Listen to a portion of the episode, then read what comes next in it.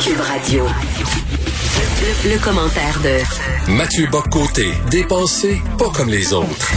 Mon cher Mathieu, tu vas être content de savoir qu'il y a deux avocates pénalistes britanniques musulmanes qui ont sorti la toge hijab.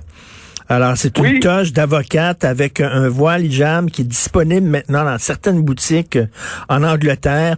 Est-ce que tu verrais ça, toi, je sais pas, une avocate ou un avocat? De la couronne, par exemple, avec un très gros crucifix dans le cou. Moi, ça me stresserait un peu. En tout cas, bref, la toge hijab. Oui, non, mais on est dans pardon, on est dans cette logique, ça, se déploie. Moi, moi, ce qui me fascine en fait, puis c'est presque objet de méditation, euh, mais sur le mode apocalyptique, c'est-à-dire on, euh, on, on sait que l'immense majorité de nos pays s'oppose à ces accommodements à répétition, à cette complaisance devant non pas l'islam, mais devant euh, euh, un islam revendicateur et militant, une forme d'islamisme quand même. On est conscient que nos sociétés ont des réserves sur l'immigration massive. On est conscient que nos sociétés, nous savons que nos sociétés ne sont pas particulièrement enthousiasmées à l'idée de de, liquider les frontières. on préfère de, de se convertir au multiculturalisme. Et pourtant, et pourtant, ça continue de se déployer. Et pourtant, la majorité dite silencieuse, et finalement, euh, je ne sais pas si elle est silencieuse, mais elle est impuissante. Et nos sociétés connaissent une forme de basculement, de changement de civilisation, de, de, de transformation de la définition que nous avons de nous-mêmes comme civilisation, la transformation qu'on a de notre définition de l'identité collective, même si la majorité ne le souhaite pas.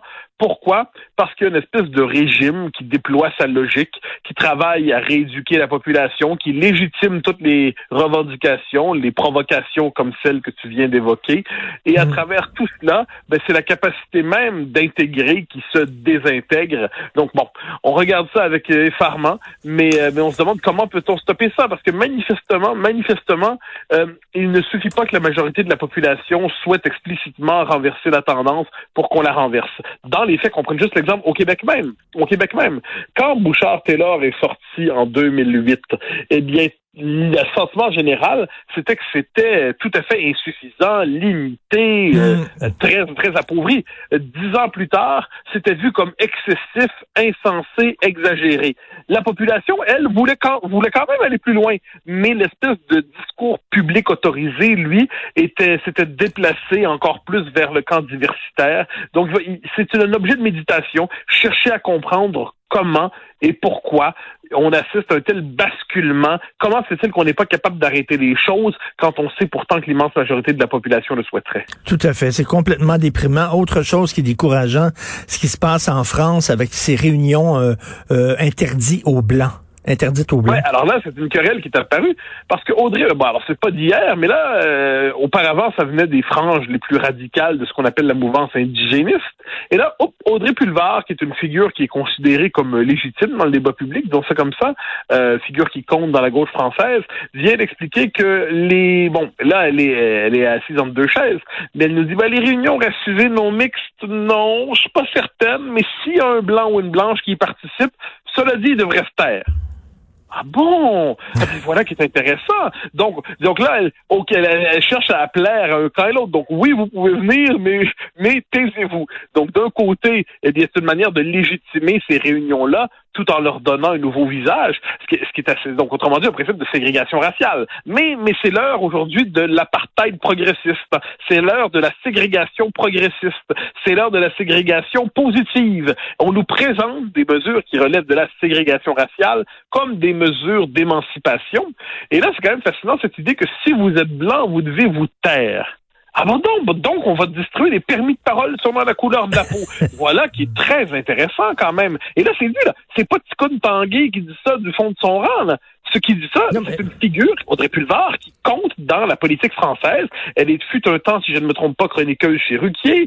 Euh, elle compte dans le Parti socialiste euh, autour de Paris. Elle est sur la liste d'Anne Hidalgo, si je me trompe. Elle est dans les dans l'équipe d'Anne Hidalgo. Euh, J'ai pas son poste exact, mais lié, il n'y a pas de doute là-dessus. la maire de la mairesse de Paris. Donc là, ces idées-là, hein, encore une fois, c'est la même chose. Ce sont des idées qu'il y a quelques années, quelques mois même encore, pouvaient nous faire euh, rager et hurler tellement c'est insensé. Et maintenant, ça se normalise. Et là, ce qui est génial, ce qui est génial, parce que ça manque pas de culot, c'est que là, désormais, ceux qui s'opposent à de telles réunions seraient racistes parce qu'ils s'opposeraient à la possibilité pour les groupes minoritaires de prendre la parole et d'exprimer d'eux-mêmes dans un espace sécurisé leurs doléances. Donc aujourd'hui, L'antiracisme consiste à faire des réunions fondées sur le principe de la ségrégation raciale positive et le racisme consiste à s'opposer à la ségrégation raciale. Monsieur merveilleux. Ben, et, ça, ça veut dire le, sous-texte de ça. Euh, fermez-vous la gueule, les blancs. Ça veut dire que tous les blancs pensent pareil. On pense tous pareil parce qu'on est blanc. Oui, mais évidemment. En fait, c'est que peu importe la manière dont on pense, notre blanchité, hein, là, là, ça c'est tout un univers conceptuel. Hein. Ça, c'est, on quand on entre là-dedans, on a l'impression de rentrer dans l'espèce de maison des horreurs conceptuelles. C'est que notre blanchité, qui serait l'expression par ailleurs de la suprématie blanche, qui structurerait nos civilisations, ferait en sorte qu'on serait conditionné de telle manière que qu'on soit de gauche, de centre, de droite ou d'ailleurs, on serait tous conditionné, orienté par notre blanchité. Dès lors, nous dit Robin DiAngelo, euh, dont on ne doit jamais cesser de parler, euh, parce qu'elle est fondamentale dans tout ce portrait, Robin DiAngelo nous dit notre job, c'est de devenir moins blanc. Et elle nous explique, sous le signe du désespoir, dans son livre Fragilité blanche, qui a été tant célébré à Radio-Canada, euh, elle nous dit, eh bien, je suis blanche, puis je me vois pas réussir. C'est tellement profondément inscrit en moi la culture de la socialisation raciste blanche que je ne me vois pas réussir à ne plus être blanche dans ma vie. Mais je peux faire d'immenses efforts pour me libérer de ma blanchité tout en sachant que j'y parviendrai jamais complètement. Moi, j'appelle ça une expiation sans rédemption. Terrible pour des congés Pascal, si je peux dire.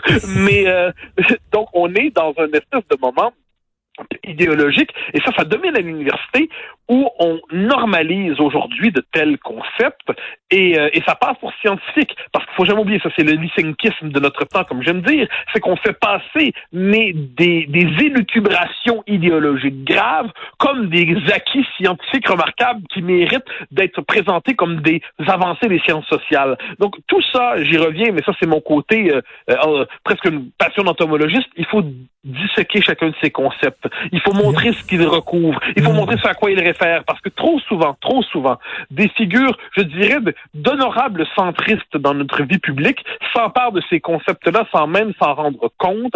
Sans même s'en rendre compte, on récupère tout ce vocabulaire-là et puis là, à un moment donné, on se met à parler sans même s'en rendre compte, comme les militants les plus woke, en croyant pourtant parler comme un homme raisonnable. Et, j'ai une bonne question concernant Denis Laferrière en terminant. On sait que Denis Laferrière, en France, il a dit, euh, lorsque j'arrive dans un nouveau pays, je regarde, je vais au cimetière et je regarde, euh, bon, les tombes pour voir si ces gens-là sont ouverts à la diversité. Puis il a dit, bon, lorsqu'on va dans les cimetières au Québec, on voit que c'est des gagnons qui sont mariés à des gagnons. Bon, donc ça veut dire qu'ils sont fermés aux étrangers.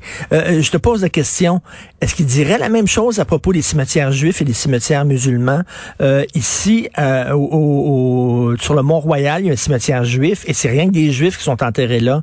Est-ce qu'il se, va se promener dans le cimetière juif en disant, hey, c'est rien que des Goldstein qui se marient avec des Goldstein et des Cohen et tout ça? Est-ce qu'il dirait, ça veut dire qu'ils sont fermés aux autres? Est-ce qu'il dirait la même chose à partir, à partir d'une visite dans un cimetière musulman? Ah, moi, j'étais un peu effaré. J'ai vu le segment, j'ai lu la chronique de, de Sophie. J'ai pas vu l'entrevue au grand complet, donc euh, j'évite d'en dire plus, que je veux pas me... Je, je, je, veux voir le portrait, mais ce qu'il dit, ce qu'on en retient, ce qui a, ce qui a filtré, ce qui a percé, comment ne pas y voir une forme de condescendance? c'est le vieux procès des, des, des Québécois qui seraient consanguins entre eux, fermés, pas ouverts. Puis tu sais, j'aurais envie de demander, euh, c'était quoi, qu'est-ce que ça voulait dire, là, mettons, en 1897, dans un village canadien-français, là, juste ça, ça voulait dire quoi exactement, être ouvert dans les circonstances, à quoi ça fait référence? Ça allait peut-être aller aux États-Unis, hein, pour travailler aux États-Unis, dans les manufactures, pour s'ouvrir au monde. Ah, c'était formidable, ça, on l'a fait. Donc, non, j'ai l'impression que c'est une forme de, de préjugé qui cherche à passer pour une méditation philosophique. Euh, bon, c'est vrai, Daniel Ferrière est un grand écrivain, je n'en conviens pas. Il est possible que ce ne soit pas un grand philosophe, j'en, j'en lance l'hypothèse. Merci beaucoup. Bon long week-end, Pascal, à toi, Mathieu. Bonne journée, bye bye.